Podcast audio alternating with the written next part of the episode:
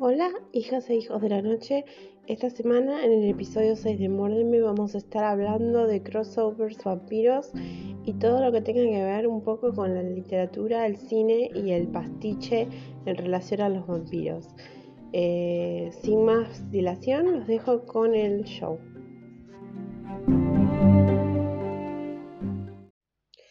No sé si ustedes saben, pero yo los domingos suelo subir una dinámica eh, de fin de semana, eh, generalmente los domingos a la noche, para eh, mover un poco lo que es el Instagram. Y esta semana que pasó, la dinámica me dio la idea para el episodio de esta, de esta, de esta segunda temporada, cuando puse qué vampiros imaginarían desafiando el intelecto de Sherlock Holmes. Eh, me respondieron Carmila, me respondieron Lestat y me respondieron Drácula. Y ahí me sonó que yo había escuchado hablar de, eh, no, sé si era una novela o una película, que era Sherlock Holmes versus Drácula. Y, y me puse a googlear y todo y la encontré y es una novela de 1978 eh, de que ellos denominan estilo pastiche eh, sobre eh, una investigación imaginaria entre lo que iría de la novela de, de Drácula Bram Stoker cuando el buque llega al puerto y están todos muertos y el tiempo en el que Drácula llega a Londres, investigado desde la perspectiva de Sherlock Holmes.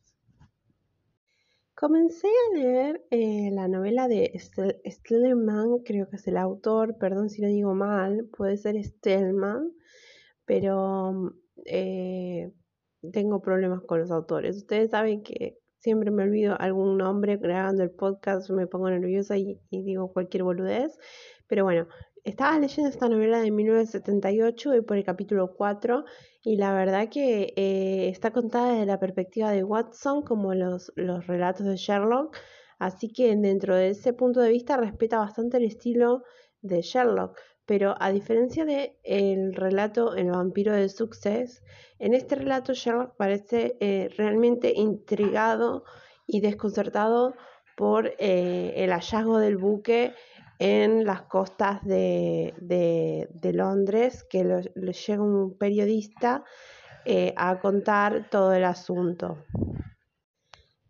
Pero como si fuera poco, en 1994 eh, salió otra novela en la que el detective más brillante supuestamente del planeta, Sherlock, que con su poder de deducción adivina todo, ¿viste? Eh, Sherlock y Drácula en la que Drácula es el héroe y lo ayuda a resolver un caso eh, que se llama Sense of Vampire, no Sense, sino Seance, como búsqueda de un vampiro. Y mm, ahí sí, ya no me acuerdo del autor, pero es muy conocido el autor porque tiene toda una saga sobre Drácula desde el punto de vista de Drácula de ocho libros en las que Drácula no es retratado como un villano.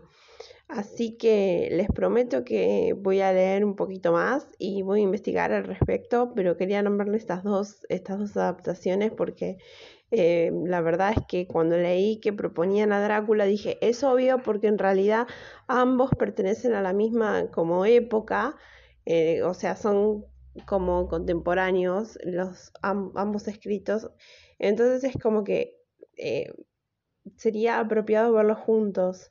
Y en cambio estamos muy acostumbrados a pastiches de, Drácula.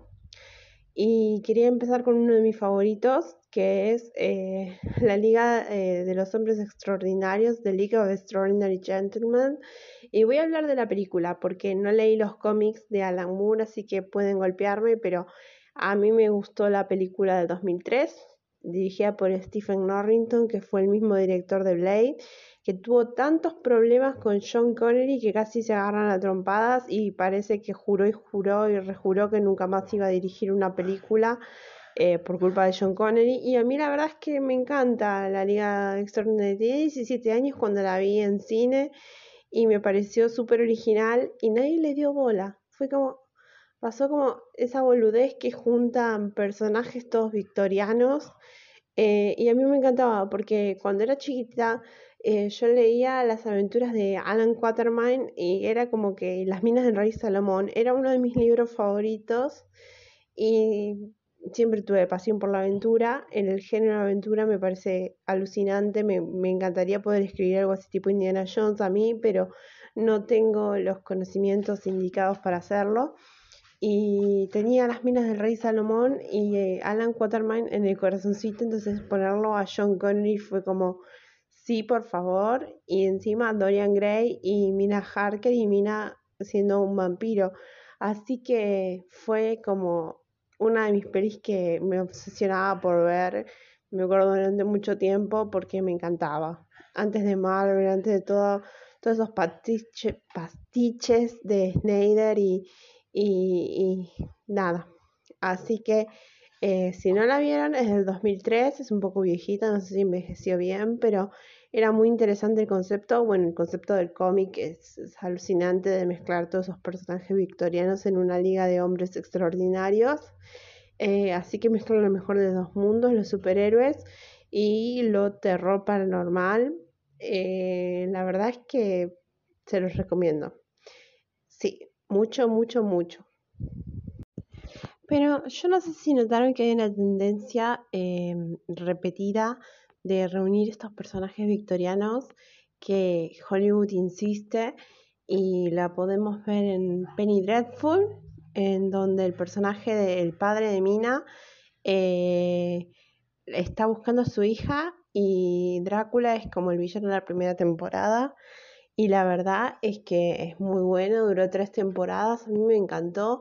Me falta ver la última temporada porque soy un cuelgue mirando las temporadas, pero es casi el mismo concepto de la Liga de Hombres Extraordinarios.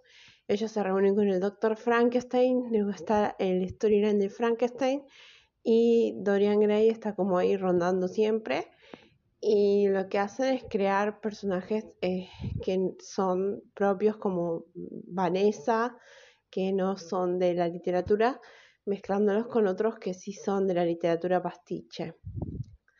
Después tenemos la película de, creo que era 2007, pero ya no recuerdo muy bien, que era eh, Van Helsing, cazador de vampiros de, eh, no estoy hablando de Vampire Hunter D, sino de, Van Helsing, la, película de Hugh Jackman que le robó mucho a ese cómic, la estética de, Helsing con los pelos largos y, su levita de cazador. Así que eh, nada, eh, no es esa, esa película de anime, que ya vamos a estar hablando un poco de anime de vampiros. Y, nada, vino mi perro a jadear acá al lado, me tiene podrida. Eh, no saben, eh, eh, acá por esta zona está haciendo mucho calor y nada, viene él y escúchelo. Ahí está, ahí salió la grabación, así todo contento. Él se pone celoso de, que yo grabe. Y nada, les estoy hablando de mi perro en vez de lugar de hablar de Van Helsing porque me parece que es más relevante que esa película que es malísima, donde Drácula es el villano y las novias de Drácula. Perdón, pero hubo fallas técnicas. El perro me enredó el cable de manos libres y eh, casi me tira todo. Así que no tengan perros si quieren tener podcast, se los recomiendo como un detalle. o tenganlo encerrado o haga algo, pero bueno, no lo deje libre por la casa. Em, ¿Qué les iba a decir? Es tan mala la película de Van Helsing. Es como que el concepto está bueno, pero la ejecución es muy pobre. Eh, trabaja la chica de Underworld, la protagonista de Underworld, que se me fue el nombre, Kate Beckinsale. Kate Beckinsale era. Bueno, Kate Beckinsale y trabaja eh, Hugh Jackman haciendo de Helsing, pero de Drácula pusieron eh, a este actor, el de Moulin Rouge y la verdad es como que lo vi en el papel de Moulin Rouge y ya no lo pude ver en otros papeles más serios y no me gustó la película en general, fue como, no, fue para, para mí fue para atrás. Y nada, eh, no se las recomiendo esa.